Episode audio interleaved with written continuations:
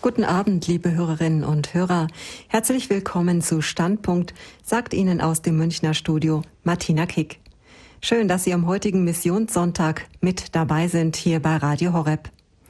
Ein brisantes und ganz aktuelles Thema steht heute Abend bei uns auf dem Programm.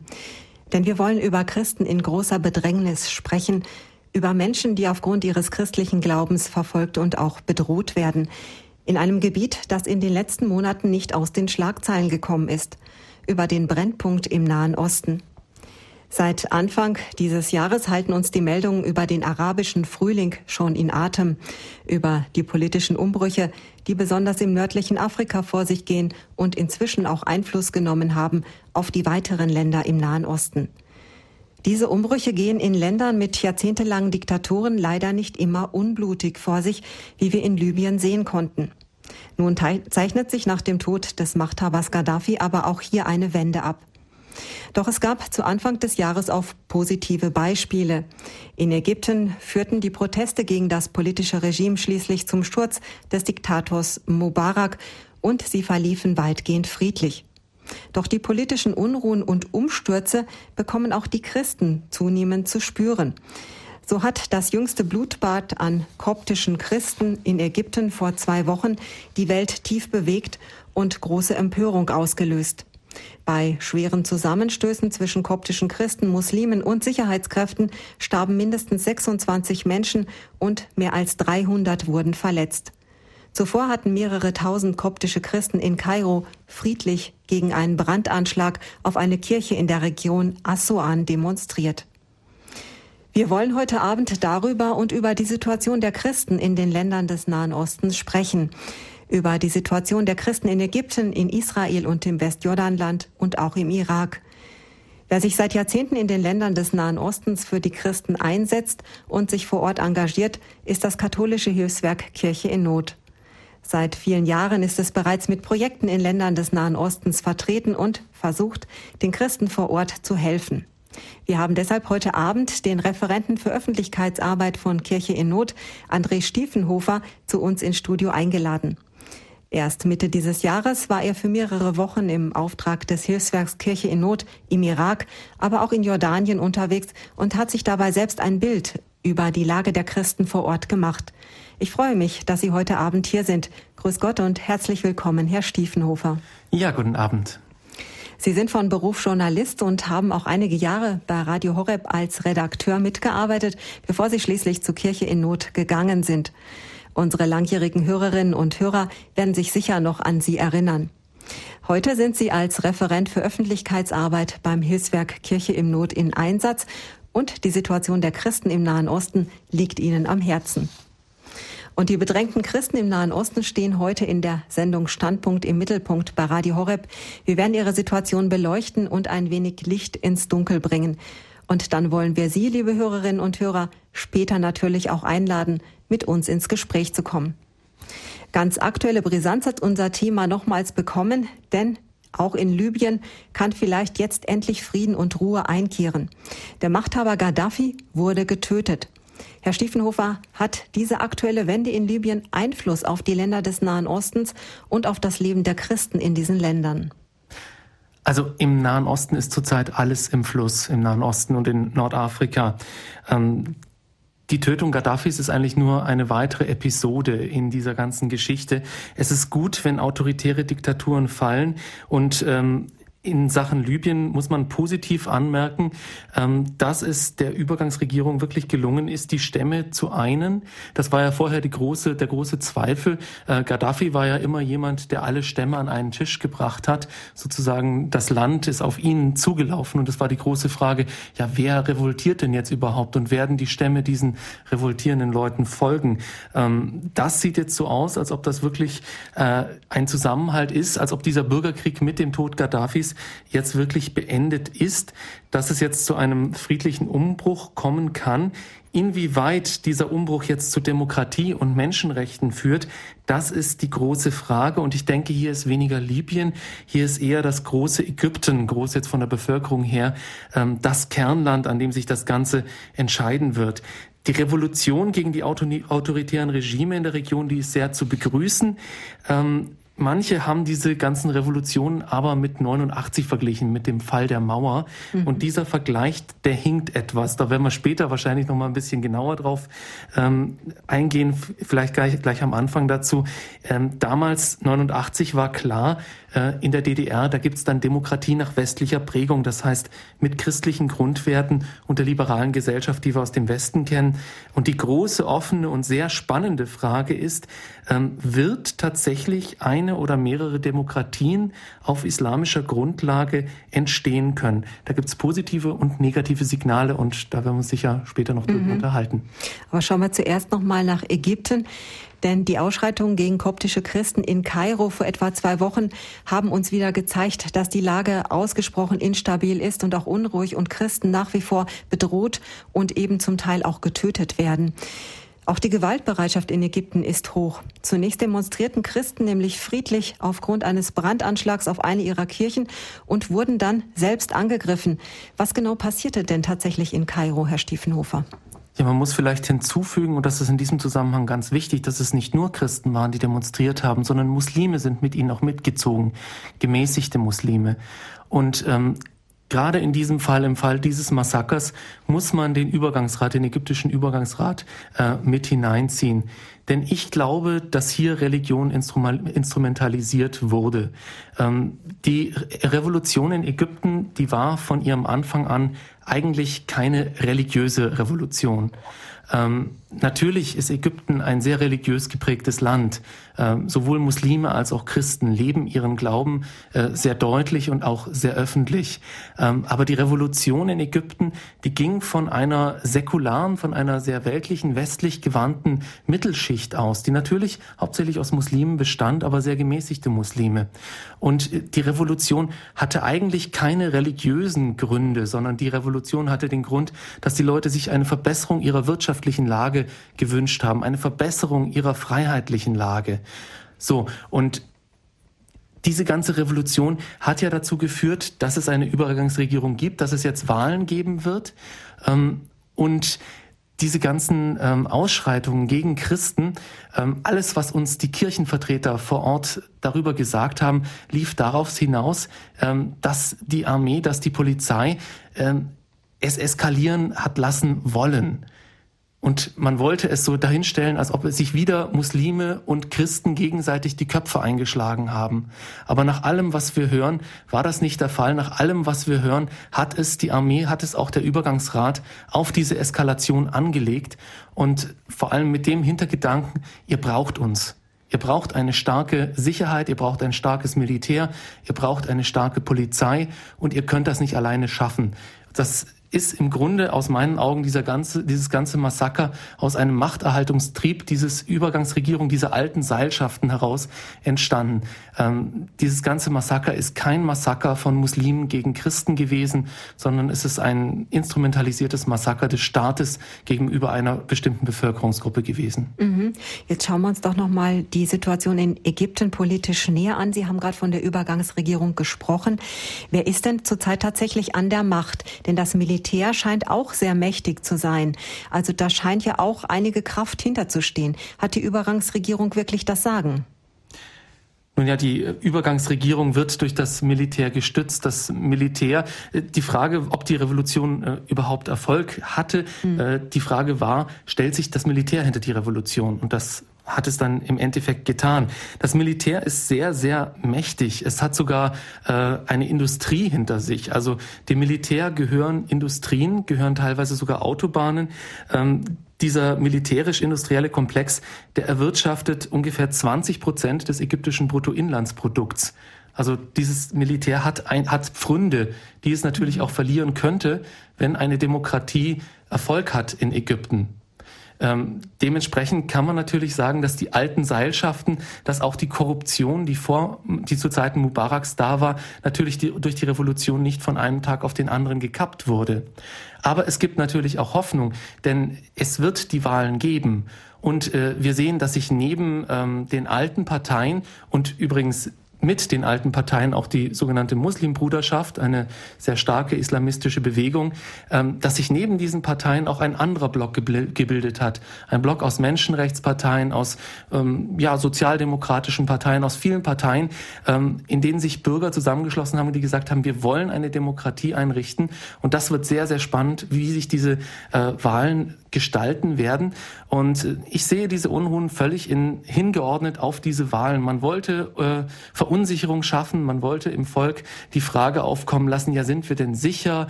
Äh, geht das denn? Schaffen das die, äh, die Politik, uns zu beschützen? Ähm, und auf welcher Seite vor allem steht dann das Militär? Mhm. Und wenn man diese Videos gesehen hat, ähm, bei YouTube oder im Internet konnte man das ja sehen, wie diese Panzer in die Menschenmenge rasen. Ähm, da kann man ja nicht mehr sagen, dass äh, ja, da muslimische Demonstranten auf Christen eingeprügelt hätten oder mhm. gegen. Das war eine militärische Maßnahme und eine, die überhaupt nicht mehr zu rechtfertigen ist. Mhm. Wie sieht denn die Lage der koptischen Christen zurzeit in Ägypten generell aus? Also in Zeiten der Übergangsregierung sind die Christen jetzt noch stärker bedroht als noch vor wenigen Monaten? Hat sich nochmals durch die Übergangsregierung grundlegend was geändert? Also die Frage einer stärkeren Bedrohung ist immer schwierig zu beantworten. Ähm, die Lage im Land ist zumindest, was uns die Menschen auf der Straße erzählen. Ähm, unser Länderreferent war erst Anfang des Jahres im Land. Ähm, gefühlt unsicherer geworden. Ähm, was meine ich mit gefühlt unsicherer? Wenn man einen Menschen auf der Straße eines beliebigen Landes dieser Welt fragt, ja, wie sieht es in deinem Land aus? Dann sagt er meistens, ähm, ja, wir haben die Probleme, wir haben die Probleme, wir haben die Probleme, aber prinzipiell kommen wir alle gut miteinander aus. Und äh, mein Länderreferent hat mir dazu gesagt, ähm, in Ägypten ist das eben nicht mehr so. Wenn man da einen jungen Christen, einen jungen Kopten fragt, ja, wie sieht's bei euch im Land aus? Dann sagt er nur, ach, hör mir auf, ich will hier nur raus. Und was wir halt von der koptischen Kirche hören, äh, ist, dass seit diesen, der Anfang dieser Revolutionen viele gerade junge, gut ausgebildete Menschen das Land verlassen haben. Es ist da vor kurzem ist eine Zahl äh, so ein bisschen durch die Gegend gegeistert, dass 100.000 Christen ähm, nun schon das Land verlassen hätten seit äh, Beginn des arabischen Frühlings. Naja, ob diese Zahl jetzt so stimmt, das wage ich ein bisschen zu bezweifeln. Ähm, mit Zahlen muss man im Orient immer ein bisschen vorsichtig umgehen. Wahrscheinlich wollte die Kirche mit dieser Zahl auch einfach nur ausdrücken, es sind einfach sehr viele, die sich mit dem Gedanken tragen, es versuchen oder auch es in die Tat umsetzen, dass sie ihre Verwandtschaft äh, im Westen besuchen und dort auch Fuß fassen wollen. Also es ist schon so, dass unter den Christen eine große Unsicherheit herrscht und ähm, es hat ja schon zu Mubaraks Zeiten Anschläge gegeben. Es war ja schon zu Mubaraks Zeiten so, dass äh, die Christen keine Kirchen bauen durften, nur mit persönliche Unterschrift des Präsidenten. Es war ja schon zu Mubaraks Zeiten so, ähm, dass ein Christ, wenn er eine Muslimin heiraten wollte, selber konvertieren musste, Muslim werden musste, sonst ging das nicht. Umgekehrt, wenn ein Muslim eine Christin heiraten wollte, äh, musste die Christin Muslimin werden. Mhm. Ähm, das ist natürlich überhaupt nicht mit der Religionsfreiheit vereinbar und äh, in diesem Kernpunkt hat sich bis jetzt auch nichts geändert und diese ganze Situation, die sowieso stark unter Druck stand, ähm, hat sich jetzt eben noch verstärkt dadurch, äh, dass verschiedene Kräfte versuchen, die Christen oder die Religion zu instrumentalisieren, um ihre Interessen durchzusetzen. Ähm, die Kirche, ähm, wir reden ja hauptsächlich mit Kirchenvertretern, äh, die pocht natürlich darauf, Leute, bleibt im Land. Ihr müsst dieses Land wieder mit aufbauen. Ihr seid, äh, ihr seid die Zukunft dieses hm. Landes. Wenn nicht die Christen dieses Land nach vorne bringen können, wer dann? Ähm, das heißt, also wir haben hier, und das erinnert mich auch sehr an die Situation im Irak, ähm, eine Kirche, eine Kirchenführung, die sagt, Leute, bleibt da, und äh, eine Kirchenbevölkerung, die eigentlich äh, sagt, besser wäre es, wenn zumindest unsere jungen Leute ihr Glück im Ausland ähm, versuchen. Denn durch diese ganzen Revolutionen ist natürlich auch die Wirtschaft ungeheuer geschwächt worden. Es gibt Streiks, ähm, es wird viel weniger produziert als noch zu Mubaraks Zeiten. Das ist natürlich für die wirtschaftliche Lage überhaupt nicht gut, wenn man, vor allem wenn man bedenkt, dass wirtschaftliche Gründe einer der Hauptgründe für die Revolution ja waren. Die Leute wollten ja, dass es ihnen besser geht, dass man eben von den Touristen, die für 350 Euro von München nach Hogada fliegen und da zwei Wochen Urlaub machen, dass von den 350 Euro dann auch ein bisschen was beim Volk ankommt und nicht nur bei ein paar Großkopferten, denen das Hotel gehört. Mhm. Also ähm, diese Probleme sind noch nicht gelöst und ich hoffe, ich hoffe sehr stark, dass die Bevölkerung und gerade auch die jungen Christen die Geduld mitbringen, ähm, abzuwarten, ob sich durch die Wahlen wirklich was zum Positiven verändert, ähm, ob es weitergeht.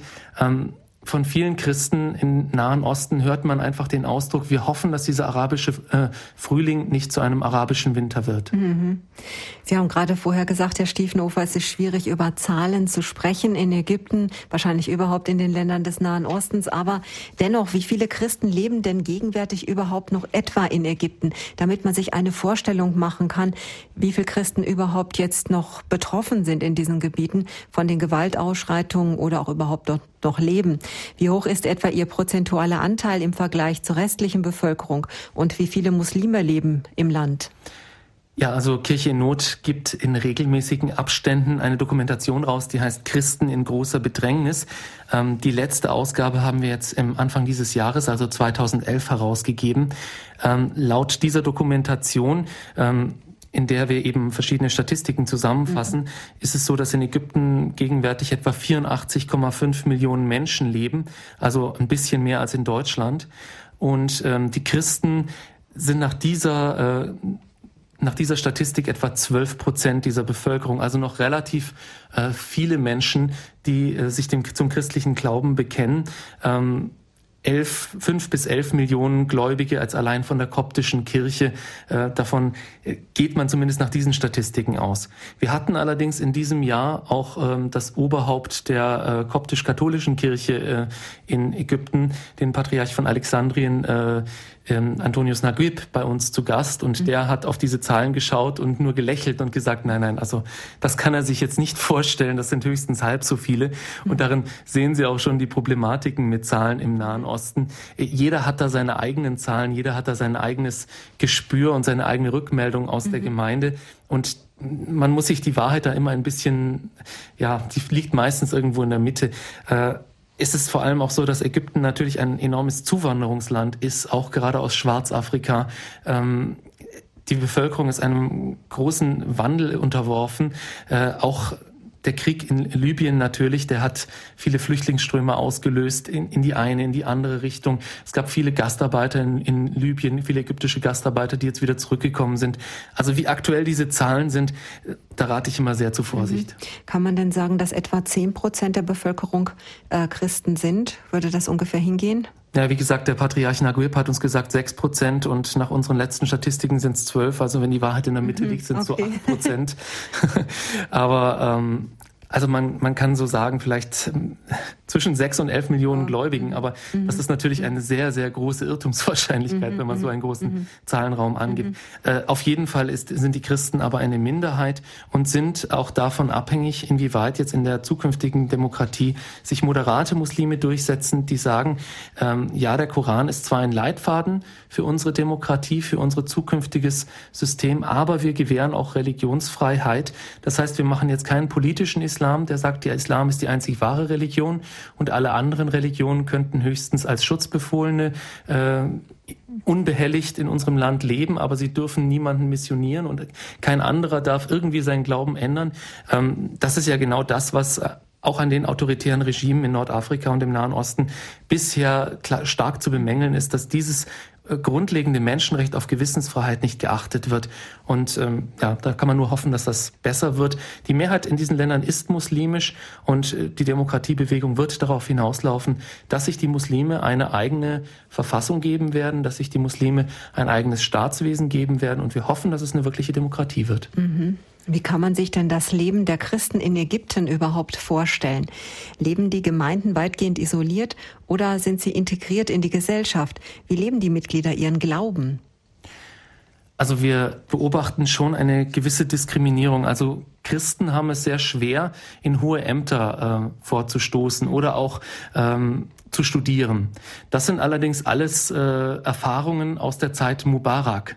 Hier ist gerade alles im Fluss und wir mhm. hoffen natürlich, dass es sich zum Besseren wendet. Allerdings, wenn man so die ersten Verfassungsentwürfe sieht, dann ist gerade der Artikel der Verfassung bis jetzt nicht ähm, berührt worden, der eben die Glaubensfreiheit einschränkt. Ähm, da hoffen wir sehr, dass auch durch internationalen Druck äh, hier noch mehr Menschenrechte hineinfließen äh, werden. Äh, Sie haben die Frage angesprochen, wie die Christen denn in der Gesellschaft leben. Also sie leben jetzt nicht in Ghettos, sondern schon in Nachbarschaft zu Muslimen. Mhm. Ähm, wenn wir ägyptische Christen zu Gast haben, erzählen sie uns auch sehr ausführlich von ihren muslimischen Freunden. Christen und Muslime gehen gemeinsam in dieselben Kindergarten, in dieselben Schulen. Sie gehen natürlich auch gemeinsam zur Arbeit. Ähm, und die koptische Kirche ist ja uralt. Mhm. Sie geht, hier bei Radio Horeb gibt es eine schöne Sendung, die heißt Annäherung an die Wüstenväter mit Dr. Stadtmüller, auch hier bei Standpunkt immer am Sonntag hin und wieder. Und diese Wüstenväter, über die Dr. Stadtmüller da so rezitiert, das sind ja Ägypter.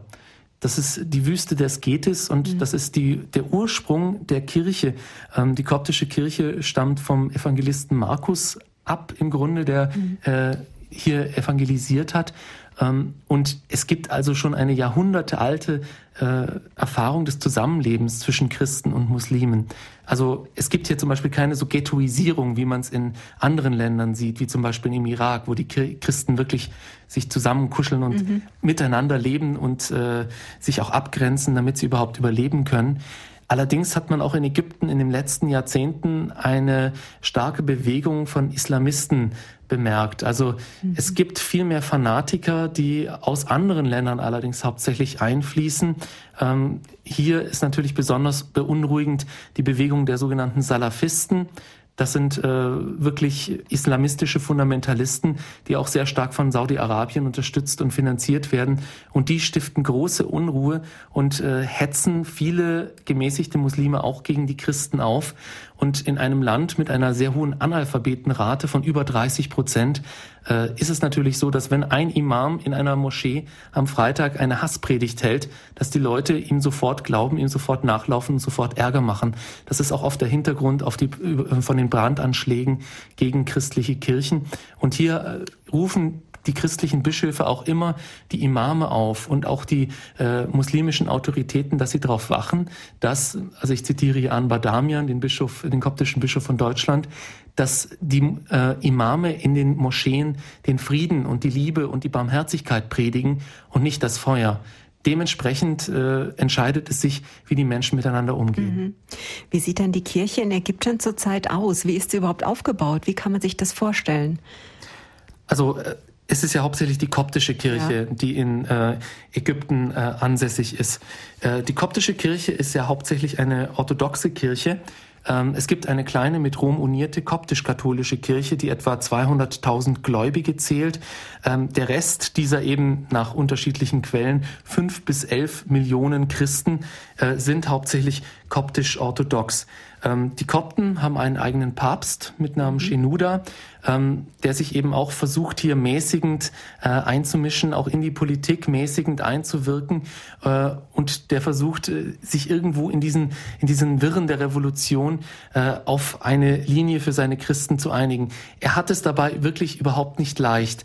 Ähm, denn autoritäre Regime haben die Angewohnheit, sehr nachtragend zu sein als es noch nicht klar war, ob Mubarak sich halten wird oder ob die Revolution ähm, gewinnen wird, hat sich Papst Shenouda sehr schwer getan, sich auf die Seite der Revolution zu stellen. Nicht, weil er die, keine Sympathien für diese Menschen hat, sondern einfach, weil er sich sagte, was passiert, wenn die keinen Erfolg haben? Wenn ich mich jetzt auf deren Seite stelle, äh, bringe ich meine Kirche in Gefahr. Ähm, es waren sehr viele Christen mit auf dem Tahrirplatz. Ähm, die haben mit demonstriert, aber der Papst konnte sich natürlich nicht so äh, einfach auf ihre Seite stellen. Ähm, jetzt im Nachhinein äh, ruft er auch nur sehr mäßigend auf, einfach beteiligt euch zwar an der, am Aufbau der äh, der Gesellschaft, aber haltet euch politisch möglichst zurück, betet viel für den Frieden. Also er versuchte eine mäßigende Rolle einzunehmen und ist in, diesem, in dieser Hinsicht nicht zu beneiden. Mhm. Sind die koptischen Christen denn selber auch politisch aktiv? Sie haben schon gerade die Demonstration auf dem Tahrirplatz erwähnt. Oder halten die sich weitgehend auch aus der Politik heraus? Ich meine, sowas schürt ja auch die Konflikte, wenn sich die koptischen Christen politisch äußern würden. Wie verhalten sie sich denn? Also die Kopten waren auch mit dabei bei der Revolution, zumindest die Jungen. Man muss auch sagen, dass die Christen des Landes vor allem auch aus gut ausgebildeten jungen Leuten bestehen. Ähm, den Christen ist es wichtig, dass sie ähm, hochkommen, zumindest durch die Bildung, ähm, dass sie einen gewissen Bildungsstandard erreichen und dementsprechend, wenn man davon ausgeht, dass diese Revolution, ja, viele nennen es ja eine Facebook-Revolution, dass sie also sozusagen über die sozialen Netzwerke im Internet initiiert wurden. Sie wurde zwar dann nicht äh, vollständig durch Facebook durchgeführt, aber zumindest die Initialzündung kam über diese Netzwerke. Und wenn man davon ausgeht, dass die Kopten äh, zu den besser ausgebildeten gehören, dann kann man sich schon vorstellen, ähm, dass sie sich auch an der Planung und auch an der äh, Durchführung der Revolution beteiligt haben. Aber Sie haben schon recht, dass sie da natürlich ein bisschen vorsichtiger sein müssen und nicht ganz so äh, ja, gerade heraus agieren können, wie zum Beispiel die Muslime. Andererseits muss man schon sagen, dass äh, die Kopten in Ägypten ein großes Selbstbewusstsein haben. Also sie verstecken sich auch nicht. Mhm. Ähm, es ist jetzt nicht so, dass sie sagen, ah, wir sind die armen, diskriminierten Christen, bitte tut uns nichts. Das hat man ja auch gesehen. Es, äh, Im Süden Ägyptens wird irgendwo eine Kirche angezündet und in Kairo gehen die Menschen auf die Straße und sagen, hey, so geht das nicht. Mhm. Also es ist eine sehr mutige Kirche, eine Kirche, die auch unsere Unterstützung verdient. Aber sie muss halt schauen, wo sie ihren Platz findet als Minderheit. Mhm. Der arabische Frühling, der wird immer so sehr gelobt als Weg zur Demokratie. Und jetzt kommt natürlich die Frage, Sie haben es vorher erwähnt, dass die Analphabetenquote sehr hoch ist in Ägypten. Sind die Menschen, die so lange unter totalitären Regimes wie in Ägypten eben gelebt haben, denn überhaupt in der Lage, die Demokratie zu leben? Dazu gehört doch auch Toleranz gegenüber Andersdenkenden und Andersgläubigen. Also die Toleranz, die leben zumindest die Ägypter ja schon seit Jahrhunderten. Die Christen und die Muslimen, die leben ja seit Jahrhunderten nebeneinander. Und ich würde niemals einem Menschen, nur weil er ungebildet ist und arm ist, absprechen, dass er einen anderen tolerieren kann oder dass er demokratiefähig wäre. Ähm, das Problem in diesen Ländern sind eher die Gebildeten oder eher die ähm, Strömungen, die die Möglichkeit haben, die Macht zu gestalten. Ähm, wenn jetzt wirklich eine säkulare, westlich orientierte Regierung an die Macht kommt, die eine Demokratie einrichtet, die das auch ähm, schmackhaft machen kann, dem kleinen Mann, ähm, dann wird das Volk ihnen folgen, denn die Ägypter sind nicht besser und nicht schlechter als wir Mitteleuropäer. Ähm, das Problem ist nur, dass in diesen Ländern sehr starke islamistische Gruppen ähm, vorherrschen und gerade ähm, die Erfahrung aus anderen Ländern zeigt, dass die Muslimbruderschaft dabei einen entscheidenden Faktor einnimmt. Die Muslimbruderschaft ist eine ursprünglich sehr fundamentalistisch ausgerichtete islamistische Gruppierung, die im Grunde die Scharia einführen möchte auf Staatsebene. Mhm. Das hat sich inzwischen ein bisschen gebessert. Sie sind nicht mehr ganz so fundamentalistisch. Ähm, also gegenüber westlichen Medien heißt es dann immer ganz gern, ja, Hand abhacken, das, das, das, das ist passiert mit und nicht, uns nichts, hab keine Sorge. Wir sind hauptsächlich eine karitativ organisierte Organisation. Ähm, aber was diese Muslimbruderschaft nicht hat, ist eben auch diese Religionsfreiheit. Und das ist ein, ein großer Knackpunkt. Auch unter dieser äh, Bewegung würde es in Ägypten keine Religionsfreiheit und keine Menschenrechte geben. Also die Frage ist, können sich die freiheitlichen, die säkularen, die westlich gerichteten Parteien durchsetzen? Dann wird sich das auch nach unten weiter fortsetzen wird sich äh, eine islamistische, wenn auch vielleicht gemäßigt islamistische Gruppierung wie die Muslimbruderschaft durchsetzen, dann wird sich das auch das nach unten durchsetzen. Ähm, die Christen im Nahen Osten sagen uns immer, ja, wir brauchen noch einen starken Mann an der Spitze. Nun ist das ja prinzipiell auch in der Demokratie kein Problem. Der amerikanische Präsident ist ein starker Mann, ähm, der französische Präsident ist ein starker Mann, zumindest äh, hat er deutlich mehr Befugnisse als jetzt unser Staatsoberhaupt. Mhm. Ähm, also da ließe sich schon etwas einrichten. Ähm, die Frage ist nur, wie viel Demokratie denken die Leute, die dann wirklich an die Macht kommen? Also ich denke mal, der Mann auf der Straße wird dem folgen, was da oben geschieht. Mhm. Ich wollte noch mal auf die Ausschreitungen zurückkommen, die wir vor 14 Tagen hatten. Haben denn die Christen in Ägypten überhaupt eine Möglichkeit, sich zur Wehr zu setzen? Können Sie denn auf Unterstützung durch den Staat rechnen, wenn es zu Gewaltausschreitungen kommt? Denn das ist ja nicht unbedingt gesagt, dass das Militär sich dann auch auf die Seite der koptischen Christen stellt, sondern vielleicht sogar, dass das Militär die Gewaltausschreitungen noch forciert. Herr Stiefenhofer. Das ist richtig. Das ist vor allem zurzeit eine große Frage. Die Kopten halten sich natürlich auch nicht zurück. Also sie gehen auch auf die Straße, wenn sie denken, sie müssen jetzt demonstrieren. Äh, und es ist auch schon in der Vergangenheit, auch schon unter Mubarak vorgekommen, dass das Militär die Christen eben nicht geschützt hat, sondern eher im Gegenteil, dass dann Wachen abgezogen wurden. Ähm, man muss allerdings auch nochmal zwischen Polizei und Militär unterscheiden. Also Ägypten hat einen sehr starken Geheimdienst, eine sehr starke Polizei. Ähm, und da ist es in der Tat immer äh, immer die Frage des Moments, äh, was das Militär jetzt für die eigenen Zwecke oder die Polizei jetzt für die eigenen Zwecke für am geeignetsten hält, ob man die Christen jetzt schützt oder ob man ja die Wachposten abzieht. Also mhm. da können Sie sich nicht ganz sicher sein. Und das ist natürlich ein wichtiger Faktor, denn in einer Demokratie und in einem Rechtsstaat sind wir uns ja sicher, dass die Polizei uns im Notfall schützt. Ja, genau. Da sind wir sehr gut abgesichert hier bei uns. Wir wüssten also, wenn was passiert und wir wählen die Nummer der Polizei, dass dann auch wirklich Hilfe zu erwarten ist. Das können jetzt die koptischen Christen in Ägypten nicht so erwarten. Jetzt hat Bischof Algamissen als Präsident von Pax Christi zur Solidarität mit den koptischen Christen in Ägypten aufgefordert und er hat Stellung genommen zu den jüngsten Ausschreitungen und hat auch die Bundesregierung, unsere Bundesregierung, mit in die Verantwortung gezogen. Er hat gesagt, dass die deutsche Bundesregierung viel zu früh den Übergangsrat in Ägypten mit wirtschaftlicher Hilfe unterstützt habe. Und er hat ihr vorgeworfen, dass an diese Hilfe keine Bedingungen geknüpft waren. Haben wir in Deutschland und in Europa diese Konflikte, die in Ägypten jetzt auf der Tagesordnung stehen, auch noch mit unterstützt? Ja, ob wir die Konflikte jetzt direkt unterstützt haben, das weiß ich nicht. Aber ähm, der Bischof hat natürlich vollkommen recht, dass diese bedingungslose Hilfe äh, dem Übergangsrat gegenüber, der ja wirklich nur ein Gremium sein sollte, äh, um Demokratie vorzubereiten, äh, das war völlig unsinnig, das über, an überhaupt keine Bedingungen mhm. zu knüpfen. Äh, gerade wenn man bedenkt, dass eben die Verfassung jetzt auch schon äh, vorbereitet wird und wenn man sieht, dass die Richtung dort schon dahin geht, dass eben da nichts geändert wird, da hätte man zumindest mal sagen wollen, nee, Leute, ihr wolltet jetzt eine Revolution zur Demokratie, dann haltet euch auch dran. Mhm. Dann gebt euch eine demokratische Verfassung. Äh, man kann den Menschen jetzt vielleicht nicht vorschreiben, dass sie einen säkularen Staat sich schaffen.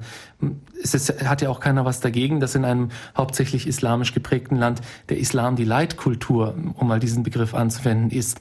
Aber die Verfassung muss doch freiheitlich sein. Und das hätte die Regierung, hätten die westlichen Staaten durchaus anregen sollen mhm. und müssen. Mhm. Wo geht denn die Entwicklung in Ägypten in Zukunft hin? Kann es jetzt friedlicher werden? Ja, das ist eine gute Frage. Das hängt vor allem auch von den Wahlen ab, die ja im November, denke ich, stattfinden werden. Ähm, und hier gibt es eben zwei große, große Blöcke, die sich zur Wahl stellen. Eben einen großen Block aus neun Parteien, die sich zusammengeschlossen haben. Ähm, das sind verschiedene Parteien vertreten, eben Menschenrechtsparteien, äh, sozialdemokratische Parteien, äh, liberale Parteien, reine Wirtschaftsparteien, ähm, die einfach zusammen gesagt haben, jawohl, wir stellen uns jetzt zur Wahl als Block, um unser Land zu verändern, um etwas voranzubringen. Und ein anderer Block ist eben hauptsächlich diese alte alten Parteien, die ähm, ehemalige Mubarak-Partei wollte da auch noch rein mhm. und äh, die Muslim Muslimbrüder äh, als größte, stärkste Fraktion. Und das wird sehr interessant, welche von diesen beiden Blöcken ähm, die meisten Menschen dazu bewegen kann, sie zu wählen äh, und was danach geschieht, ob der andere Block das einfach so akzeptieren wird. Mhm. Also es ist eine sehr, sehr äh, sehr interessante äh, Lage in Ägypten und wir sind sehr gespannt, was passieren wird, denn wir sind der festen Überzeugung, Ägypten ist das Kernland, an dem sich viel äh, für den gesamten Nahen Osten und für mhm. alle Länder, in denen dieser arabische Frühling gewirkt hat, entscheiden wird. Eben weil es das bevölkerungsreichste Land ist und ähm, Libyen blickt auch nach Ägypten, ähm, auch Länder, in denen es gerade gärt, die blicken nach Ägypten, der Jemen.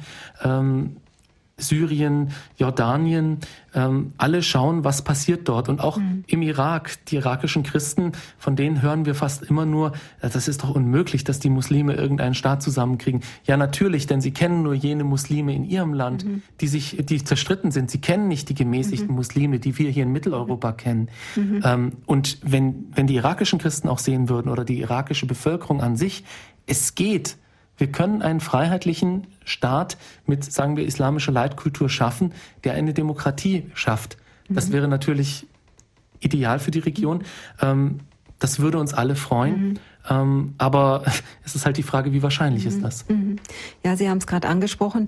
Ägypten steht natürlich nicht isoliert da, sondern hat Beziehungen zu seinen Nachbarn. Und manchmal kann man schon den Eindruck gewinnen, dass wenn in einem der Länder des Nahen Ostens etwas passiert, dass dies auch in anderen Ländern wieder seinen Ausdruck findet. Ich denke dabei jetzt besonders an die Situation in Israel und den palästinensischen Gebieten. Der Konflikt zwischen Israel und den Palästinensern wirkt sich auch in Ägypten aus und umgekehrt. Und in diesen spannungsgeladenen Regionen leben immer noch viele Christen. Wie sieht Ihre Situation denn gegenwärtig im Heiligen Land aus? Also ähm, wir können dann jetzt natürlich nur von den katholischen Christen sprechen und viele von diesen katholischen Christen sind ähm, Palästinenser. Mhm. Das macht ihre Lage natürlich immer so ein bisschen prekär, beziehungsweise sie haben eine besondere Sicht äh, auf, auf die Dinge. Ähm, Erstmal vielleicht auch ein bisschen zur Einordnung, wie viele äh, Christen in diesen Regionen denn noch wohnen. Also Israel hat etwa 7,3 Millionen Einwohner, also etwa so viele wie Österreich. Äh, und davon sind nach unseren Zahlen eben aus unserer Dokumentation aus dem Jahr 2011 äh, 2,4 Prozent Christen. Die palästinensischen Gebiete, ähm, die haben etwa 4,4 Millionen Einwohner und davon sind knapp zwei Prozent Christen. Ähm, ich war in diesem Jahr in den Palästinensergebieten, ähm, habe dort verschiedene christliche Einrichtungen besucht. Ähm, wir unterstützen die Priesterausbildung vor allem im Palästinensergebiet, auch in Israel, ähm, das lateinische Patriarchat von Jerusalem ähm, und im Priesterseminar in Bejala, das ist vor den Touren Jerusalems, habe ich mit einem Priester gesprochen, der hat mir mal wieder andere Zahlen genannt, wie es so im Nahen Osten öfter mal passiert. Und er hat halt gesagt, vor 1948 waren im damaligen Palästina etwa 30 Prozent Christen. Heute sind es noch drei Prozent. Und in Bethlehem gab es vor 1948 ausschließlich Christen und heute noch drei, 30 Prozent. Mhm. Wie gesagt, man muss schauen, woher kommen diese Zahlen, äh, wer sagt die und wie valide sind die. Mhm. Es ist allerdings schon so, dass ein Schwund zumindest der palästinensischen Christen zu beobachten ist, weil die Lebensbedingungen einfach sehr schwierig sind und viele sagen ja, am Westen komme ich besser über die Runden. Ähm, ich kann eigentlich nur meinen Eindruck von der Region auch wiedergeben. Zurzeit ist es ja zumindest in der Region Bethlehem relativ friedlich. Mhm. Äh, es gibt christliche Familien, die dort ihr gutes Auskommen haben. Es gibt viele Restaurantbesitzer, Hotelbesitzer. Ähm, einzelne Ladenbesitzer. Aber sie sagen schon, es haben sich viele Muslime in unserer Nachbarschaft niedergelassen. Ähm, es gibt viele Moscheen und ähm, sie haben halt Druck von beiden Seiten. Ähm, mit den Israelis ist es schwierig, weil sie Palästinenser sind und mit den Muslimen ist es schwierig, weil sie Christen sind. Mhm. Und dementsprechend ist der Druck auch hier auf die Christen relativ groß. weil Sie die Verbindung zwischen Ägypten und Israel angesprochen haben. natürlich beobachtet man sich argwöhnisch. Vor allem äh, ist Israel natürlich verständlicherweise besorgt darum, äh, was da jetzt passiert in den Nachbarregionen. Ich denke, die teilen unsere Sorge, ob das Ganze demokratisch wird oder nicht, noch viel stärker, noch viel existenzieller. Ähm, und auch die palästinensischen Christen schauen äh, mit sehr gemischten Gefühlen auf den arabischen Frühling in ihren Ländern rundherum. Ähm, gerade die Christen im, im Heiligen Land in Palästina haben uns immer wieder gesagt, also eigentlich alles, was wir wollen, ist in Frieden leben. Uns ist die Politik eigentlich relativ egal. Wir wollen einfach nur stabile Verhältnisse. Und stabile Verhältnisse kann man der Region wirklich wünschen. Mhm. Welchen Schwierigkeiten haben denn die Christen aufgrund ihres Glaubens im Heiligen Land momentan überhaupt zu rechnen? Oder kann man sagen, dass doch ganz wenig äh, Schwierigkeiten überhaupt da sind? Haben sie sich gut integriert? Kommen sie mit allen gut zurecht? Also da gibt es einzelne äh, Aussagen. Ähm, zum Beispiel hatten wir im Mai 2009 ähm, den lateinischen Patriarchen von Jerusalem, Erzbischof Furtwall, ähm, zu Besuch in unserer Zentrale in London, in unserem Büro in London von Kirche in Not. Und der hat dazu gesagt, ähm, dass sowohl Christen als noch Muslime, palästinensische Christen und Muslime von einer Diskriminierung betroffen seien.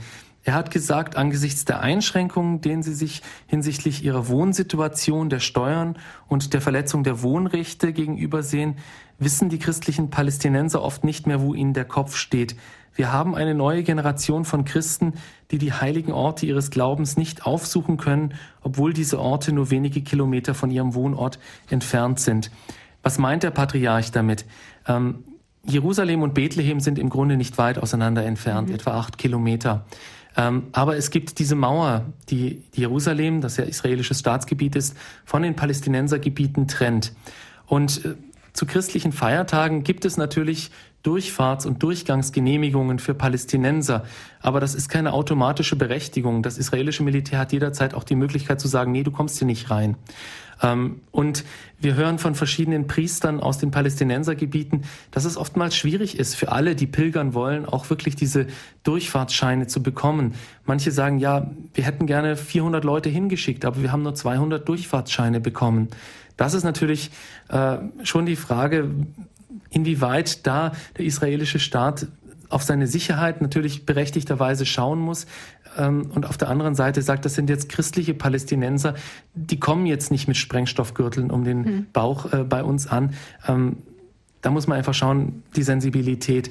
Und natürlich, die Christen sind die christlichen Palästinenser sind trotz allem Palästinenser. Das heißt, sie haben auch äh, die arabischen Vorstellungen von einem Staat Palästina und äh, dementsprechend sind sie natürlich auch sehr aufgebracht von den Siedlungen im Westjordanland, die ja auch mhm. international äh, sehr umstritten sind ähm, und von den ganzen Fragen, die dieses Gebiet sehr stark zerrütten. Mhm. Das Hilfswerk Kirche in Not ist ja auch in Israel und im Westjordanland im Einsatz. Herr Stiefenhofer, wie unterstützt Kirche in Not denn die Menschen in diesen Regionen? Also Kirche in Not ist ein pastorales Hilfswerk. Wir unterstützen die Seelsorge weltweit. Unser Slogan ist ja, damit der Glaube lebt.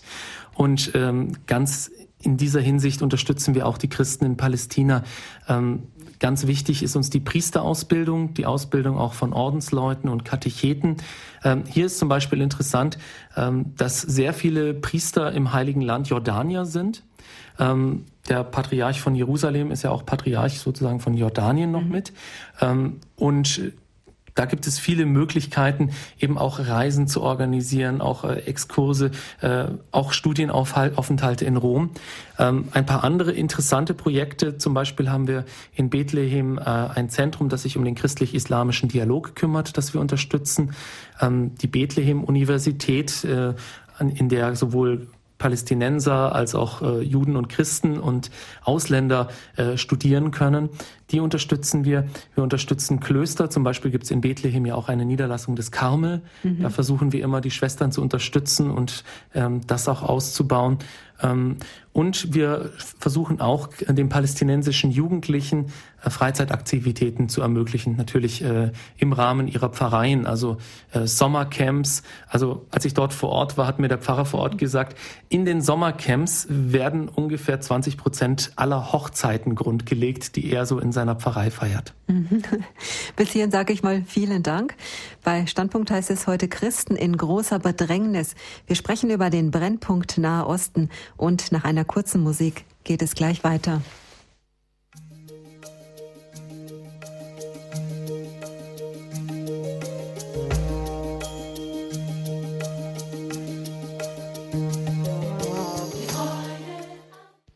Sie haben eingeschaltet zur Sendung Standpunkt bei Radio Horeb. Es grüßt Sie Martina Kick. Christen in großer Bedrängnis, Brennpunkt Nahe Osten ist heute unser Thema. Wir sprechen über die Situation der Christen in den Ländern des Nahen Ostens, in Ägypten, Israel und dem Westjordanland und auch im Irak. Zu Gast bei mir im Studio ist André Stiefenhofer. Er ist Referent für Presse- und Öffentlichkeitsarbeit beim katholischen Hilfswerk Kirche in Not. Herr Stiefenhofer, vor wenigen Monaten haben Sie den Irak bereist. Sie waren im Land unterwegs und haben sich ein Bild über die Lage der Christen vor Ort machen können. Wie sieht die denn aus? Ja, also ich bin mit unserem Projektreferenten dahin gereist. Das heißt, ähm, der Grund dieser Reise war eigentlich, dass wir uns umschauen wollten, wie wir den Christen im Irak helfen können als Hilfswerk. Ähm, wir haben dabei zum Beispiel ein Priesterseminar besucht, äh, verschiedene Dörfer, haben uns angeschaut, welche Kirchen zu renovieren sind, was für Nöte die Menschen da eben vor Ort haben. Und äh, was mich sehr überrascht hat, ist ähm, eine äh, große Glaubenstiefe bei den irakischen Christen. Sie leben aus ihrem Glauben heraus. Sie haben auch viele uralte Orte, uralte Klöster, uralte Wallfahrtsorte. Ähm, und dabei waren wir nur ganz im Norden dieses Landes, im Kurdengebiet. Ähm, in, diesen, in dieser kurzen Zeit, wir waren nur eine Woche vor Ort, war ich doch sehr berührt darüber, äh, wie die Menschen ihren Glauben leben und vor allem, wie die jungen Menschen, die in dieses Priesterseminar eintreten, genau wissen, eines Tages werden sie vielleicht mal Priester in Bagdad sein und ähm, mit dem Leben bedroht werden von äh, Terroristen, von Kriminellen, von all den unsicheren Elementen, die sich im Irak eben rumtreiben. Und sie sagen trotzdem, nein, ich kann meinen Herrn nicht allein lassen. Ich kann Christus am Kreuz nicht alleine lassen. Und dieses Glaubenszeugnis, das war eigentlich das, was mich am meisten bewegt hat. Mhm. Wie sehen denn die Christen im Irak die Umbrüche im Nahen Osten? Wie ist die Stimmung im Land? Ja, ich habe ja vorhin meinen Optimismus äh, ausgedrückt oder meine Hoffnung, dass es äh, einen demokratischen, islamisch geprägten Staat in äh, Nahen Osten, vor allem in Ägypten, geben könnte. Äh, Im Irak haben die Christen darauf keine Hoffnung und man kann sie auch gut verstehen, wenn man das sieht. Denn das Problem bei dieser Vision ist, sind eben zwei Dinge, die im Islam eigentlich grundgelegt sind. Der Islam oder die islamische Lehre kennt keine Trennung von Politik und Glauben. Das geht mhm. einfach nicht. Bei uns im Christentum ähm, war das ja auch eine Zeit lang so, dass man gesagt hat, ja, das ist jetzt unsere Staatsreligion. Ähm, aber bei uns ging das. Bei uns hat das jetzt nicht gegen das Evangelium verstoßen, dass wir sagen, wir äh, brauchen unbedingt äh, den Kaiser, der gleichzeitig unser oberster Bischof ist. Im Gegenteil, Jesus sagt ja selber, gebt des Kaisers, was des Kaisers ist und Gott, was Gott ist. Also bei uns war diese Trennung im Evangelium im Grunde schon vorprogrammiert.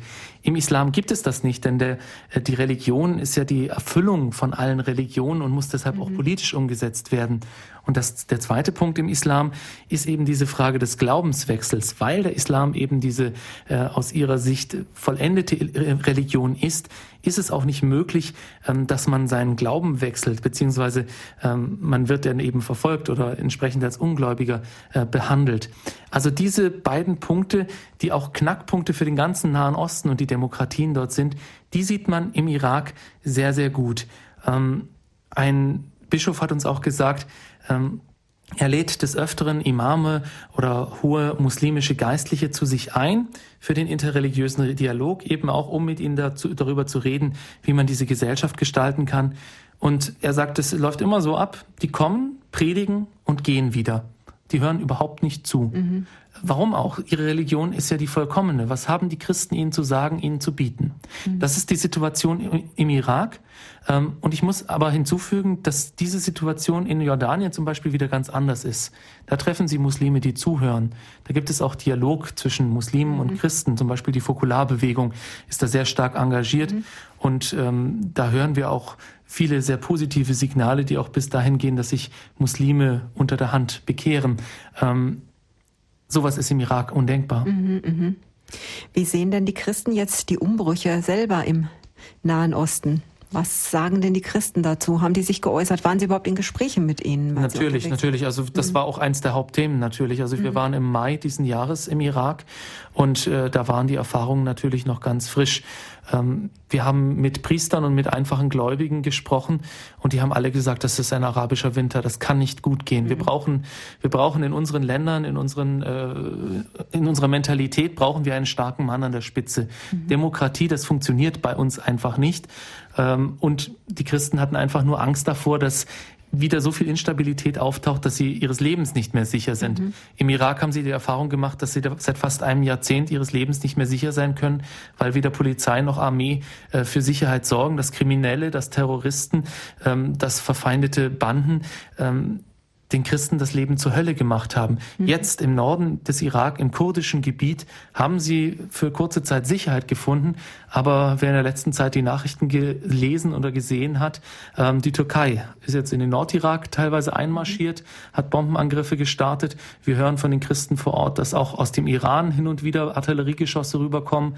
Ähm, das richtet sich natürlich nicht gegen die Christen, sondern gegen die dortige PKK-Stellungen. Mhm. Ähm, aber das ist natürlich die Frage, wie lange ist diese Region noch sicher. Mhm. Und den Christen im Irak, im Nordirak, liegt die Sicherheit einfach über alles am Herzen. Mhm. Aber Sie selber, die Christen, müssen auch dort mit Gewalt äh, rechnen, auch mit Gewalt, weil sie Christen sind?